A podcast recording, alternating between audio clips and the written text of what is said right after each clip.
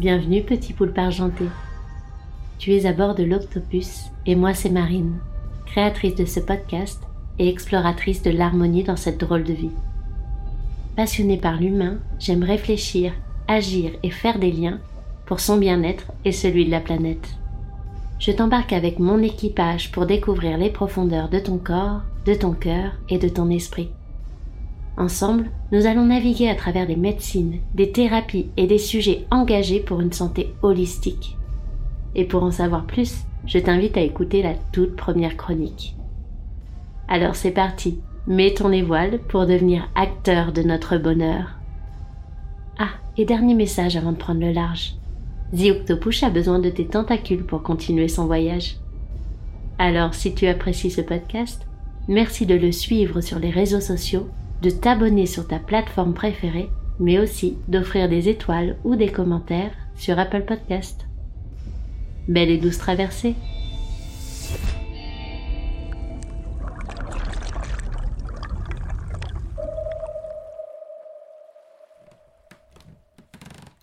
Le lien entre santé et art peut paraître flou.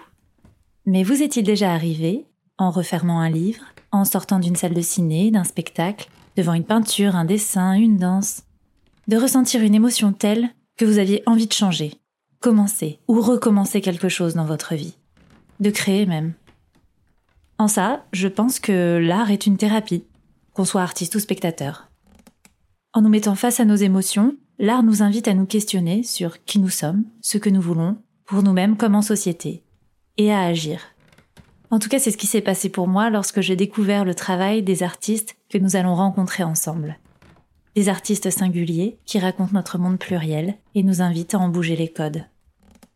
Je m'appelle Sophie Labruyère, je suis auteure et réalisatrice et j'ai le plaisir de prendre les commandes de l'Octopus pour cette série de connexions artistiques.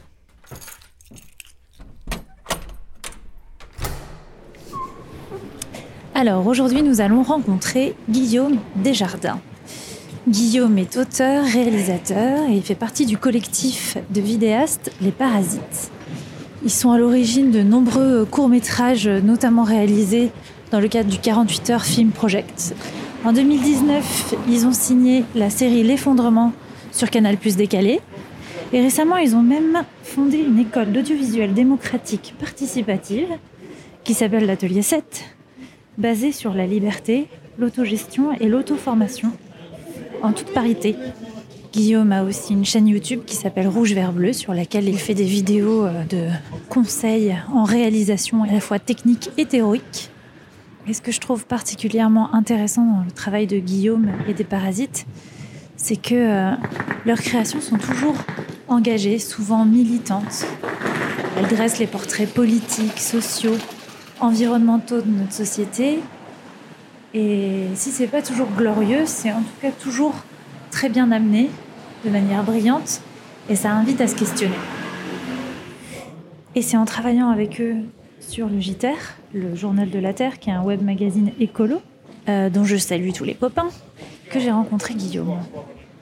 Et alors je suis pas du tout surprise qu'il ait accepté cette interview parce que c'est quelqu'un de très généreux et bienveillant, toujours de bons conseils. Alors je suis d'autant plus contente de partager ce moment avec vous.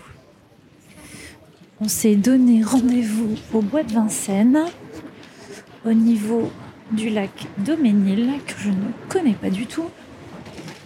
Mais je suis un petit peu en retard. Et du coup. Oh, tiens, je vais me téléporter, tiens. Sophie? Mais qu'est-ce que tu fais sur euh, ma barque? Mais qu'est-ce que tu fais sur une barque? Oui, c'est vrai, c'est la bonne question. Je sais pas. je t'ai vu au loin, je me suis dit, je veux pas être en retard et voilà, je vais me téléporter. Et... Ah bah bien joué. Bah, je savais pas que euh, ça existait déjà. Les barques la, téléportation. eh bah écoute, c'est parti. Hein. Il y a des poules d'eau, des canards, des pans, surtout des canards. On dirait qu'ils sont isolés du monde. Euh, on voit à peine Paris, on l'entend, mais. Ils sont dans une petite bulle là. Ouais. Ah bon, ils marchent quand même sur du béton pour accéder à l'eau. oui, Et d'ailleurs, pourquoi tu m'as donné rendez-vous ici? C'est un endroit qui est particulier pour toi ou pas du tout? Non, pas du tout. Non. Non, j'habite pas très loin et, euh, et, et non, je me disais, ah, c'est trop dommage d'être en d'aller dans des bureaux ou chez moi ou d'être en intérieur. Je trouvais ça un peu triste. Et au moins, on est en mouvement, quoi. Ouais, ouais, Et carrément. on entend les animaux. Et on a l'impression un peu d'être euh, D'être à la campagne. d'être à la campagne, dans la nature. Exactement, Puis comme ça, ça sort un peu du quotidien, quoi. exactement. Ben, finalement, ça nous rapproche un peu du sud-ouest, puisque c'est aussi diffusé sur Web Radio, qu'on embrasse au passage. ouais, je me demandais comment, euh, quand les gens te demandent ce que tu fais, comment toi tu te présentes? Bah, depuis peu maintenant, je me présente en tant que producteur, auteur, réalisateur. Ah, Ouais. t'as une nouvelle corde à ton arc. Bah, c'est plus euh, prendre conscience de tous les métiers que ça englobe ma pratique, quoi. C'est plus Ouais. ça. Et je pense que beaucoup pourraient se définir comme ça sur Internet. Beaucoup de vidéastes, euh, créatrices, créateurs, euh, en fait, font tous ces métiers à la fois. Ouais. Ils se produisent et ils fabriquent, ils écrivent, donc euh, ils se financent, même eux-mêmes qui vont chercher les financements. Donc finalement, ils sont, ils sont producteurs aussi, quoi. Ouais. Mm. Et t'as toujours euh, réalisé avec les parasites ou ça date de quand cette Euh, aventure Les Parasites, ça date de 2013. Ouais. C'est le nom que, que j'avais donné à notre équipe de 48 heures. En gros, c'est des défis vidéo, tu dois faire un Ouais, film en ouais. 48 heures. Et s'est dit qu'on allait être les parasites du concours parce qu'on ne le faisait pas pour gagner, on le faisait pour s'amuser. quoi. Et au final, cette, euh, cette motivation a, a porté ses fruits dans un sens puisque on a été récompensé. Quoi. On a, on a Bah eu ouais. euh, plusieurs prix du meilleur film, plusieurs 48 heures différents. Et puis c'est ça qui a commencé à nourrir la chaîne euh, au début avec les 48 heures. Trop bien. Et au fur et à mesure, on a pris en abonnés alors que vraiment, c'était, on pensait vraiment pas que nos contenus allaient performer sur Internet parce qu'on voyait surtout des contenus humoristiques qui performaient. Quoi. Ouais. Et au final, on a pris en abonnés. Après, on a eu un énorme coup de pouce. euh, on avait atteint les 20 ou 30 000 abonnés. Et puis, on a eu un coup de pouce d'un, d'un vidéaste euh, nommé Doc7 qui avait 700 000 abonnés, qui a parlé de nous. On a pris 100 000 abonnés d'un coup. Et puis après, ça a D'accord. continué de monter. euh, Ah ouais. Ouais.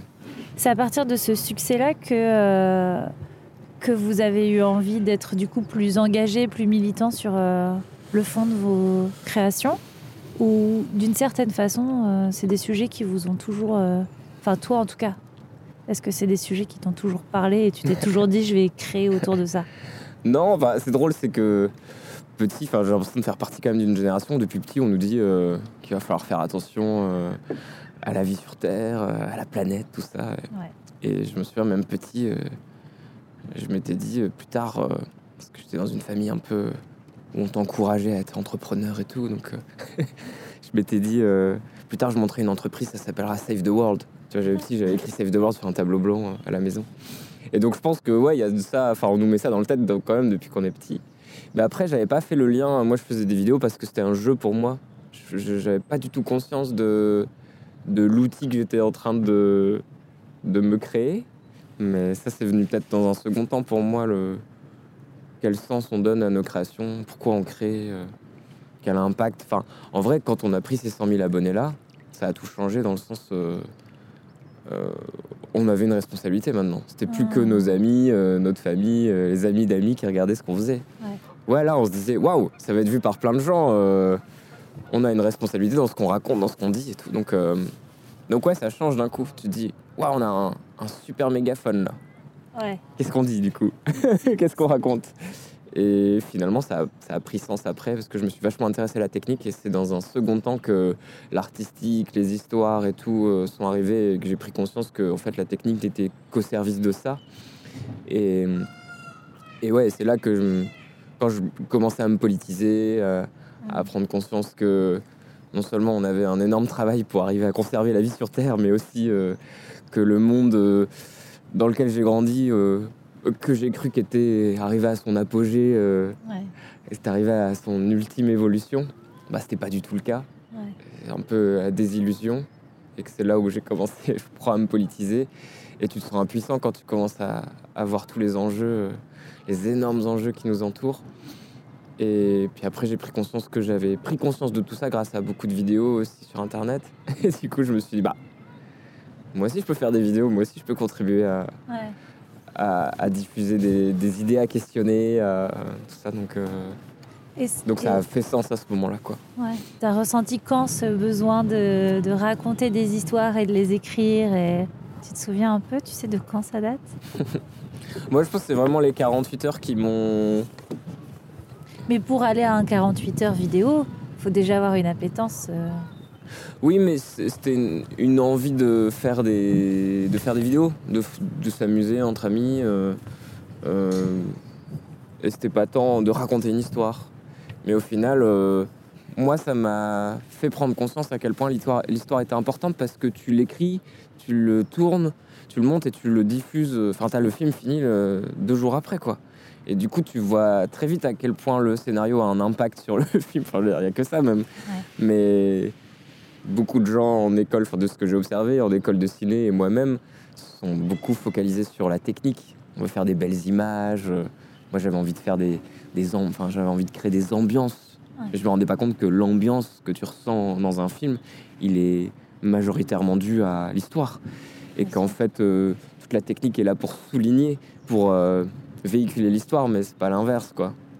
C'est pas la technique qui crée l'ambiance vraiment, c'est l'ambiance est au service aussi de bah, de ton histoire, de ton propos, euh, de ce que tu racontes quoi. bien sûr. Mm. C'est ce côté responsabilité qui, toi, t'a donné envie d'y mettre euh, bah, des préoccupations écologiques, euh, politiques, sociales, etc. Ouais, bah, c'est aussi peut-être mon envie de contribuer à créer un monde meilleur, co-créer un monde meilleur. Ouais. Mm. Tu, penses que du coup, c'est un vrai outil euh, de sensibilisation, de. euh, Peut-être il y a un rôle un peu éducatif aussi. euh. Ouais, mais en fait, plus, plus je creuse, plus je me rends compte que, que tout n'est qu'histoire. Enfin, ce qui fait, enfin, de ce que j'ai compris, ce qui fait société, c'est les histoires qu'on se raconte en commun et tout. Et, enfin, ce qui fait même la spécificité de l'espèce humaine. Je sais pas si d'autres espèces animales ont, ont ça aussi, parce qu'on sait qu'il y a des espèces animales qui font aussi société quelque part. Mais on serait une des rares espèces à, à, à faire société par les histoires qu'on se raconte. Enfin, grâce à- au langage et tout, quoi.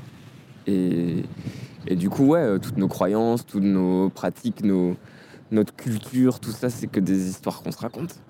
Et si on, raconte deux histoires, on peut faire changer ça, quoi, petit à petit. On jette depuis peu aussi une initiative euh, portée par le groupe Ouest, qui est une résidence d'écriture euh, qui accompagne des, autrices des auteurs sur leur long métrage ou leur série ou quoi. Et ils ont monté, ça a été porté par Antoine Leboss, qui a monté le Story Tank. L'idée, enfin, c'est un groupe de recherche entre euh, scénaristes et chercheurs en sciences, euh, euh, en sciences dures et sciences sociales. Et l'idée, c'est de. Enfin, ça part du constat que, euh, bah, que clairement, on a un rôle à jouer avec les histoires qu'on raconte, que euh, notre société, euh, on le sait depuis longtemps maintenant, se dirige vers une impasse.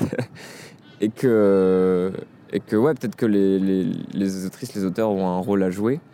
Et qu'on se serait fait coloniser un peu par, euh, par Hollywood, par des méthodes euh, qui nous viennent ou- d'outre-Atlantique et Ouais. qui. Et qu'on peut-être.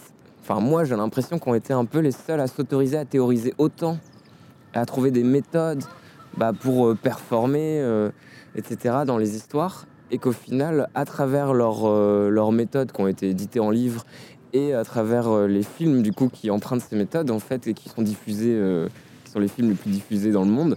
Et du coup, même si on n'a pas lu ce genre de méthode, on va reproduire ces schémas-là inconsciemment Ouais. parce que c'est ce qu'on a l'habitude de voir et, et que c'est efficace. Ouais. Et, euh, et du coup, le Story Tank veut questionner ça et se dire est-ce qu'on peut pas euh, créer d'autres outils et réfléchir à comment raconter euh, d'autres histoires. Et puis euh, moi aujourd'hui, je me rends compte aussi un peu des, enfin que hum, c'est bien de se questionner sur les outils, sur comment raconter, mais je me rends compte c'est que on sait déjà très bien raconter. Enfin, on- les théories elles fonctionnent. Enfin, je veux dire, euh, des trucs très efficaces. Après, en effet, euh, c'est surtout basé sur le conflit, donc on sait que sans conflit, il n'y a pas d'histoire. Enfin, c'est ce qu'on c'est Ouais. ce qu'on apprend, c'est ce que on observe dans les films, etc. Ouais. Et finalement, en, en interviewant des bah, un griot sénégalais qui a été super en interview, tu te rends compte que, bah non, eux, dans leurs euh, histoires, il n'y a pas forcément besoin de conflit pour attraper le spectateur, quoi. Ouais. Et du coup, tu te dis, mais alors, c'est quoi le moteur de l'histoire? C'est quoi le truc qui fait que ça tient et tout? Et il dit, bah alors, euh, il peut y avoir quand même des obstacles, Mais euh, la façon de résoudre ces obstacles n'a pas, n'a pas besoin d'être dans la, dans la confrontation, dans le conflit, ou tu vois, ça peut être par les valeurs. Là, tu te dis, waouh, Ouais. trop intéressant, qu'est-ce que ça veut dire et tout. Bah, en fait, euh, il du coup, il te raconte une histoire pour te, pour te, pour te faire comprendre ça. Et il te raconte l'histoire de. Je pourrais pas te la raconter, mais, mais d'un personnage qui est confronté à des obstacles et qui résout ces obstacles à chaque fois par, euh, par ses valeurs, par. euh, ouais, par des, des choses belles. Je sais pas comment dire, mais euh, par ses principes et tout. Et en fait, ça n'empêche pas d'avoir des enjeux dans ton histoire, ça n'empêche pas d'avoir des, bah, des intrigues. Enfin, c'est un peu Ouais. toutes les plein de mots différents pour parler un peu de la même chose, mais, mais, mais pareil, le terme incident déclencheur, euh, qui on dit que généralement une histoire est lancée, enfin en tout cas la grande histoire de la grande intrigue est lancée par un incident déclencheur. Et en fait, euh, on peut aussi avoir d'autres mots. Et je sais qu'au groupe Ouest, ils utilisent euh, plutôt, euh, enfin on pourrait dire l'élément perturbateur ou alors, ah oui, un trouble. Ah, ouais, c'est intéressant. Tu vois, c'est plus large encore limite. Oui, ouais. C'est pas forcément quoi négatif. C'est quelque chose qui vient, Qui vient troubler. déranger Ouais. Truc établi. C'est pas forcément un incident, c'est pas forcément. Enfin, tu vois C'est pas quelque chose qui explose, qui, euh, Oui, voilà. qui détruit tout. Même si c'est efficace, hein, au Oui. cinéma, mais. Ça détruit toute Parce qu'il y a une notion de spectacle aussi. Enfin, on vient beaucoup voir des films ou des histoires pour le spectacle. Pour, euh, Bien sûr. Mais ça, euh, l'histoire en question, on peut l'entendre quelque part ou c'était un intervenant que toi Ouais, t'avais ouais, c'est rencontré sur, euh, bah, sur internet, sur YouTube, euh, Ouais. Story Tank. C'est Massamba qui s'appelle. Euh, griot sénégalais, je pense que tu tapes Massamba griot sénégalais ou Story Tank, euh, tu devrais trouver. Il y a une vidéo de plus d'une heure d'interview avec lui et c'est hyper émouvant parce que c'est bah, c'est le rôle des griots euh, de raconter des histoires. Ouais. Et il te raconte tout ça, un peu la, la transmission. enfin, tu te rends compte que eux, ils sont très conscients que les histoires sont là pour véhiculer du savoir aussi. Hmm. Et nous, on, on en a un peu euh, retenu que l'idée de divertissement, de spectacle, et qu'on et, se rend pas compte de, des autres forces que ça peut avoir. Les fonctions un peu euh, historiques des histoires, Ouais. historiques dans le sens euh, autrefois, quoi Ouais. le griot sénégalais disait quoi C'était la. Il n'y avait pas d'école. Enfin, on- on- la transmission de savoir se fait vraiment par les histoires qu'on raconte. Et en fait, euh, ça qui est fort, c'est que on pourrait euh, distinguer. Ça, c'est Mathieu Taponnier, justement, un scénariste et monteur qui, qui avait qu'on a interviewé euh, au Story Tank, qui disait on pourrait voir plusieurs couches à une histoire. Il y a la couche narrative, donc qu'est-ce qui fait qu'on attrape le spectateur il y a la couche euh, éducationnelle, enfin euh, transmission. Qu'est-ce qu'on qu'est-ce qu'on transmet, qu'est-ce qu'on raconte, mais même euh, même du même des connaissances euh, imaginaires. Enfin même on te fait découvrir un monde. Ouais. Par exemple le Seigneur des Anneaux. Enfin tu vois c'est un monde imaginaire, mais n'empêche qu'on peut te faire découvrir un monde. On peut Ouais. t'apprendre des choses même sur un monde Une imaginaire. société, Mais on peut t'apprendre des choses aussi sur, je sais pas, les, les coulisses de la politique. Enfin, tu vois, on peut, Ah ouais. on peut faire des histoires qui te racontent ça. Et puis, il y aurait une troisième couche qui serait euh, la couche euh, euh, lyrique, poétique. Ouais. Qu'est-ce qu'on célèbre? Qu'est-ce qu'on célèbre dans son histoire? Et ça, j'ai trouvé, enfin, de nommer ces trois couches, euh, je trouvais ça hyper intéressant. Et limite de se rendre compte que la couche, la première couche narrative, a été un peu la seule à être autant théorisée Ouais. par Hollywood. Et du coup, euh, on, on s'est très bien accroché le spectateur. Ça... Ouais. Mais on en a oublié que c'était au limite euh, au service de les deux autres. Et le griot sénégalais, un peu, c'est ce qu'il raconte. C'est une fois que tu as capté euh, avec ta narration le- l'attention du spectateur, hop, tu lui mets, euh, tu lui transmets ton savoir. Et, et du coup, tu peux transmettre à quelqu'un comment, euh, comment euh, planter une graine. Et, Mhm. tu vois, enfin, Oui, surtout que les histoires, comme tu dis, elles sont partout, mais elles sont aussi dans la religion. C'est comme ça qu'on apprend médias. Oui, c'est comme ça qu'on apprend les, les valeurs quand t'es enfant. euh, entre- mais même l'histoire de ta famille qu'on va te raconter, même euh, à chaque fois qu'on vit quelque chose, on le raconte à quelqu'un. On, Ouais, on peut pas, on peut pas lui faire vivre ce que ce qu'on a vécu, donc on raconte, donc on va choisir des éléments, etc. Enfin, tout, ouais, ouais. tout n'est qu'histoire, quoi. Ouais, tout n'est qu'histoire. Ah, c'est beau. Et ben, on va s'arrêter là. Romain, je pense que c'est le bon moment pour faire une petite pause musicale Bah ouais. Avec LMLM, Doing Your Best. useless. Dreams are a pain, not a purpose. Everybody try to warn us. I'll die to give you everything you're waiting for. Silence in the room, but not in our heads. Questions and doubts drowning nonsense. We're not just waiting, we're looking for signs, doing our best. No, we're not. Anytime if you wanna do it. Tell me what you wanna feel, just let me know. All around anytime, I just wanna do it. Tell me what your biggest fear is, then let it go. I'll be around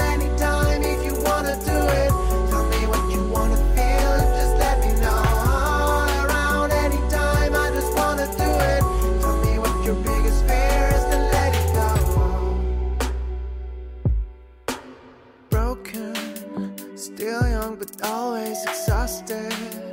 Feel all willing to do nothing, but I'll wait to give you everything you're dying for. Hopeless, not in our hearts but in our heads. Questions and doubts lost to madness. We're not just dying, we're looking for help, doing our best. No, we're not. Be around anytime if you wanna do it. Tell me what you wanna feel, just let me know. All around anytime, I just wanna do it. Tell me what your biggest fear is, then let it go. I'll be around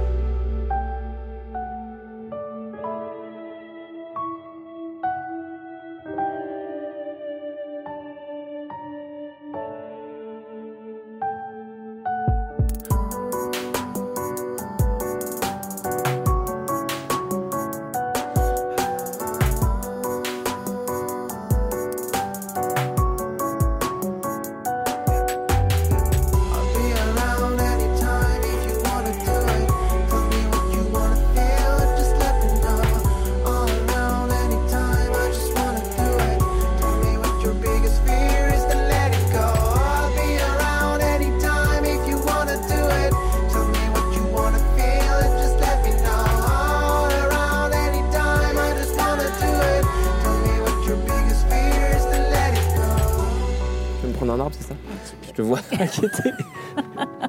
Attends. Hop là. Ah, Cette c'est bon. maîtrise, quoi. Ouais, franchement, t'as fait ça toute ta vie. J'ai l'impression que tu connais ce lac par Oui, en fait, je fais croire que c'est la première fois pour, pour créer un, un environnement exceptionnel. Ouais, voilà. Pareil, c'est une histoire que je te raconte. Je sais pas ce que j'ai vécu.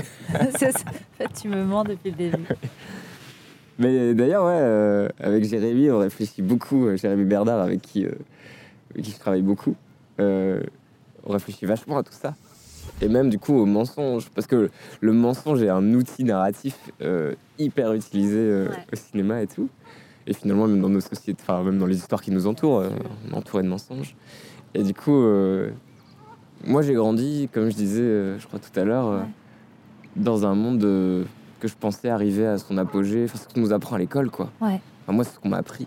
C'est-à-dire, on est en démocratie, euh, on est, euh, il y a l'Europe qui fait qu'il n'y a plus de guerre. euh, Enfin, ça y est, on a atteint le, Oui, on le a, summum de l'évolution. on a pris le meilleur, on a tout résolu et maintenant Ouais. c'est bon, on a les codes pour que Maintenant, ça on peut vivre et euh, il n'y a qu'une voie, euh, c'est le progrès. Et, et, Ouais. euh, limite, moi, je croyais petit qu'on allait vivre éternel- éternellement. Et à la vitesse que la médecine évolue, euh, alors Ouais. certains connaîtront ça, je pense pas à l'éternité, mais ce sera peut-être réservé à une élite. Bon, bref, c'est un autre sujet.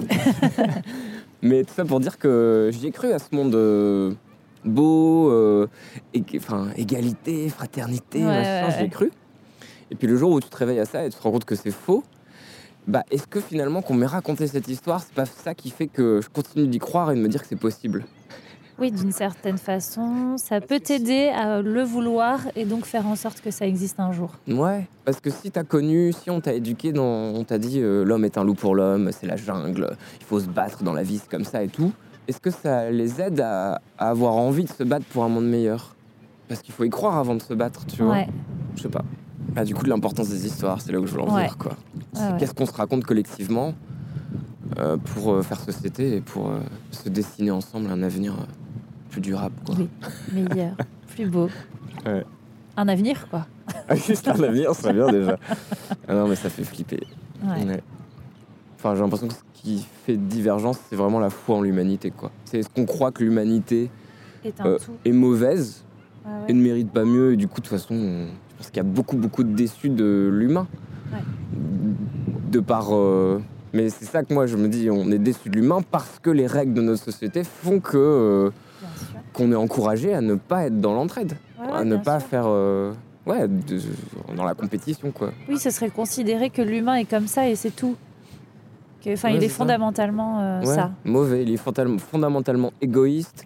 euh, Enfin, il est, c'est dans sa nature. Mais est-ce que vraiment il y a une nature humaine? Et, c'est là où on a peut-être des histoires à aller chercher, euh, des histoires vraies à aller chercher dans des, des sociétés reculées ou quoi, qui Oui. ont peut-être eu d'autres modèles. Et on va se rendre compte que limite on pourrait se dire ah mais il y a une seconde nature humaine alors? Il y a des Ouais. gens qui, qui n'ont pas du tout ce, trait égoïste. Ah bah euh, ça c'est certain. Je pense que je pense qu'effectivement il y a des sociétés euh, qui effectivement n'ont pas du tout ce rapport-là euh, ni à la nature ni à leur propre humanité. Et c'est vrai qu'on est assez mauvais pour euh, prendre exemple sur les personnes qui font bien. On Bah, sait pas trop que- faire. Il y a un truc d'ego de de moi je fais moi je fais bien. Ouais, vrai. on pense qu'on a trouvé, euh, enfin qu'on est les meilleurs quoi. Ouais, L'Occident et tout, on est les meilleurs. ouais. On a, euh, on a la médecine, on a la démocratie, on a tout ça. Et ce qui t'inspire en tant que, que créateur, est-ce que c'est aussi euh, ce qui t'émeut en tant que spectateur? Ah ouais, moi je sais que que maintenant j'essaye de faire les films que j'aimerais voir moi en tant que spectateur. Là j'ai besoin d'espoir et du coup euh, j'essaye d'écrire et on essaye d'écrire parce que j'écris pas tout seul euh, euh, un film qui peut nous donner espoir. Ouais. Ouais. Parce qu'après l'effondrement, qui c'est un truc très très pessimiste quand même, très noir, même si euh, qui posait un cadre. quoi. ça aussi, euh, de se dire il faut qu'on se donne une claque. Parce que il y a aussi cette idée que les histoires qu'on se raconte, c'est des vies par procuration qu'on se donne, et que c'est intéressant de se faire vivre des choses. euh, C'est pour ça que c'est intéressant d'explorer le, le pire aussi en, Ouais. en récit. Parce que comme ça, on l'aura vécu, on aura vu des personnages y réagir, on, aura, on, aura- on en tirera des leçons, euh, euh, nous, en tant qu'humains. C'est une façon de se projeter en fait dans un possible. Ouais, de voir des réactions, de voir ce que ça, ce que ça entraîne. Et peut-être que ça nous prépare, ouais. Hmm. Donc nous, c'était un peu l'idée. euh, on s'est dit, allez, faisons-nous vivre cette claque avant qu'elle arrive. Ouais. Comme ça, peut-être qu'on la... Peut-être qu'on en tirera un peu des leçons. Hmm. Mm. Mais c'est vrai que c'est un bon point de départ, je trouve, d'avoir envie de réaliser ce qu'on aimerait voir. Ouais. Parce que ça veut dire que ça nous manque, Bah ouais, ouais. que ça n'existe pas et donc qu'il y a quelque chose à faire. quoi. et toi, en tant que, du coup, auteur, réalisateur, producteur, ouais. est-ce que tu te dis comme militant et engagé? Bah oui. Pas partisan, engagé, ouais. Et t'es plus, du coup, militant engagé ou auteur-réalisateur Est-ce que tu fais Pourquoi il faut choisir? Ouais, Ah non, mais moi j'aimerais, c'est pour ça que je raconte ça beaucoup, que beaucoup plus d'autrices auteurs prennent conscience de leur responsabilité, de leur rôle à jouer. Parce qu'on est quand même beaucoup à raconter des histoires dans cette société. Alors après, on est contraint aussi par les logiques économiques, par les, bien ceux sûr. qui choisissent ce qui va se faire ou pas, ce qui sera financé ou pas. Et du coup, il faut arriver à se battre aussi euh, à l'intérieur de ça, mais, mais ouais, de prendre conscience qu'on a une responsabilité. On n'est pas juste des, des femmes et hommes de spectacle, Hmm. on est des philosophes. Ouais, ouais. Enfin, je sais pas comment dire, mais c'était la réflexion que je m'étais faite, c'est quand on décrit, en fait, on passe notre temps à parler. Ouais. Et on passe notre temps à philosopher. Enfin, on a ce luxe-là d'avoir du temps, nous, pour euh, discuter. Parler, parler, parler, se poser mille questions, mille questions, prendre du recul, machin et tout. Et c'est un luxe, quoi, parce que la plupart des, des jobs te permettent pas de libérer autant de temps pour... euh, Ouais. Non, mais c'est vrai. et du coup, on a, on a quelque part ce devoir de d'essayer de transmettre ou au moins de questionner, au moins de donner de nouvelles visions. Enfin, et il y en a pas une à donner, il y en a mille. Et c'est pour ça que on est plein, c'est bien. et de s'instruire. Parce qu'on se rend compte aussi que on peut se reposer sur les histoires qu'on connaît et on les répète à l'infini et c'est ce qu'on voit quoi. Les histoires qu'on voit aujourd'hui, c'est comme des remakes, de remakes, de remakes, c'est toujours la même chose. Ouais. Et parce que ça rassure aussi. Ça rassure, on dit que ça marche, c'est efficace, ça va trouver son audience, etc. Et c'est là où je pense qu'on a un devoir aussi de s'ouvrir à, à d'autres choses. Après, il y a des, des autrices et auteurs qui ont des parcours de vie et tout qui, qui fait qu'ils ont des histoires à raconter déjà. Et ça, c'est peut-être les, ceux qu'il faut écouter en priorité.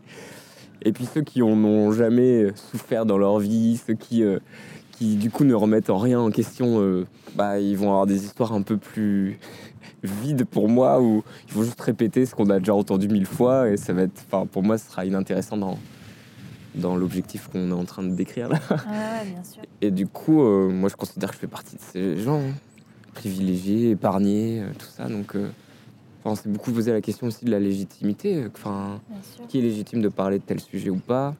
Même ça, c'est un problème. Enfin, ce mégaphone, il, il est accessible qu'aux privilégiés aussi. Du coup, on n'entend que les histoires de ces privilégiés. Euh, on parle de male gaze et tout, euh, qui parlent de bourgeois gaze. euh, en fait, ce qui est véhiculé, les histoires qui sont véhiculées en masse, c'est celles de, de, de- de l'idéologie- l'idéologie dominante, enfin des privilégiés de ce monde.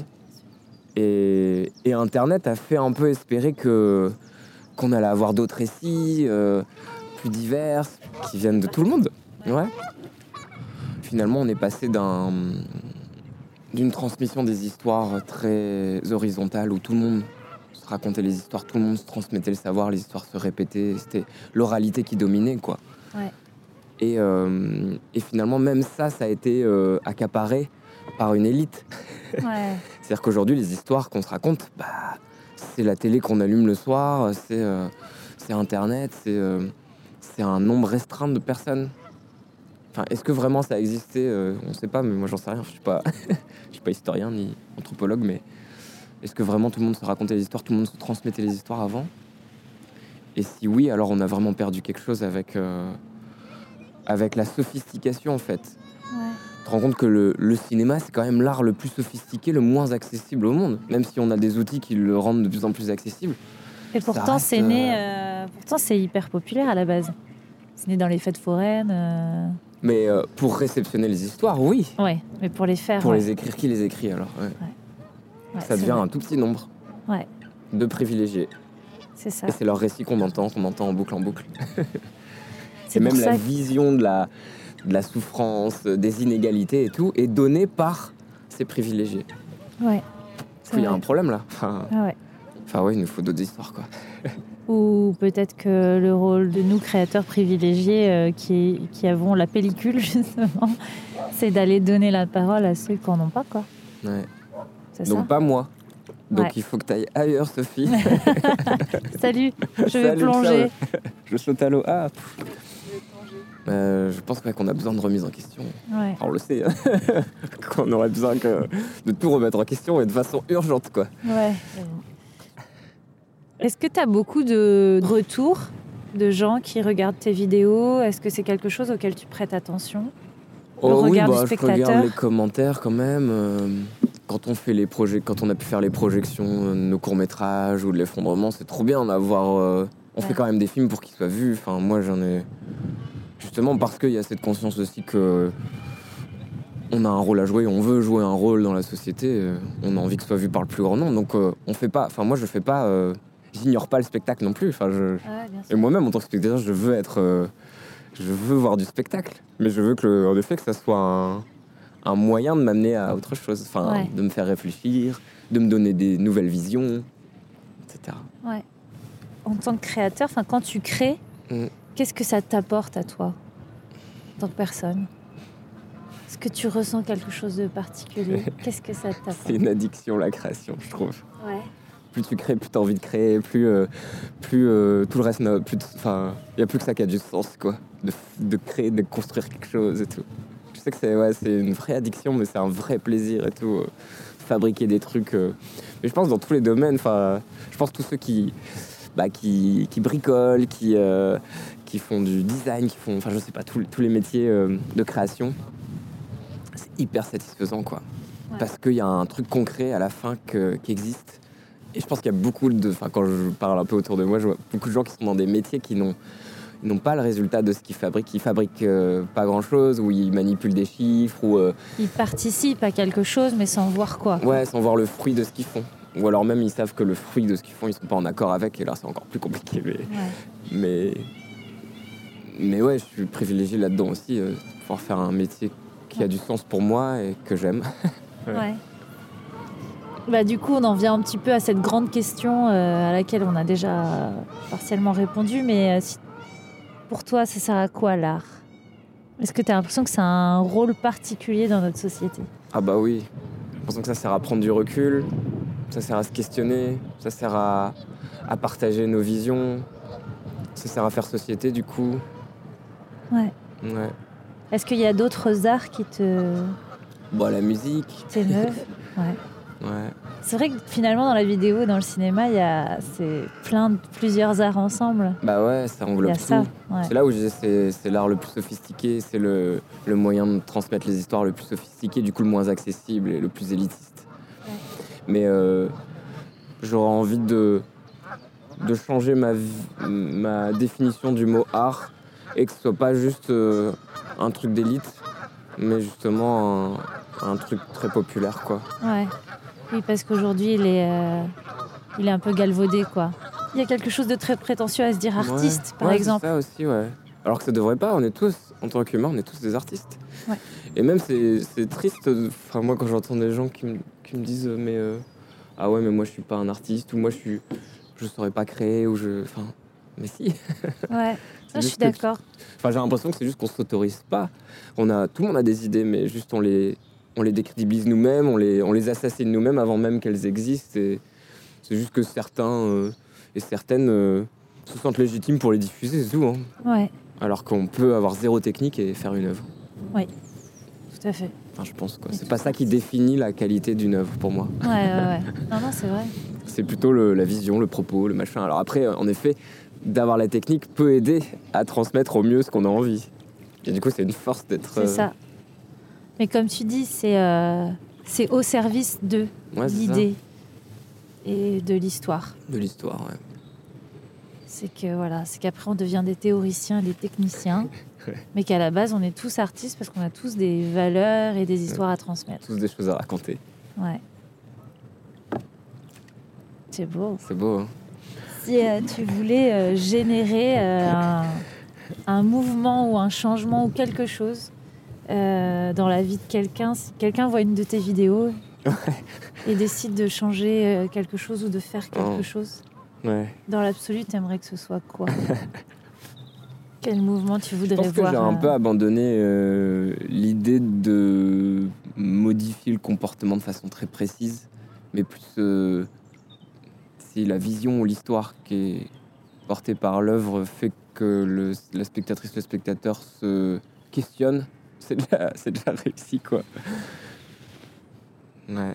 Après c'est génial, par exemple tu vois la boucherie éthique, on a fait un, Ouais. un documentaire, euh, bon je spoil, c'est un faux documentaire euh, qui traite de la cause animale. Et suite à ça, il y a vraiment des gens. euh, pour le coup, c'est c'est vraiment un- contrairement, on va dire, aux documentaires ou, aux- ou aux vidéos qui peuvent parler de la cause animale. Nous, on le fait par l'absurde total. Donc c'est un peu différent. On peut, en- on peut attraper des gens qui n'avaient pas envie de voir un documentaire qui veut sensibiliser à la cause animale. Et on a eu des messages derrière de gens qui, qui nous ont dit euh, avoir changé leur comportement. On dit euh, bah, Je suis devenu végétarien suite à votre documentaire. euh. et là, tu te dis Ah ouais, on a un, on a un impact. Donc, clairement, s'il y avait peut-être un geste, par une action, qui est une non-action du coup, puisque c'est arrêter de consommer quelque chose, qui est la plus facile des actions à faire en plus, et qui a un impact euh, énorme Ouais. à échelle individuelle, mais quand même, bah peut-être ça serait ça, ouais. Mais ça suffit pas, hein, évidemment. Ouais, ouais. Mais je trouve que c'est un petit geste qui pourtant a beaucoup d'impact. Carrément. Bah, en tout cas, merci beaucoup pour ce moment parce que c'était Bah, vraiment merci, trop chouette. Sophie. C'était sympa ce petit tour au bar. Mais ouais, c'est trop bien. Toujours plaisir de parler de tout ça, bah oui. d'essayer de transmettre les réflexions qu'on a, même si elles sont pas forcément complètement abouties toutes. Ouais. Si ça peut inspirer euh, C'est ça. des gens.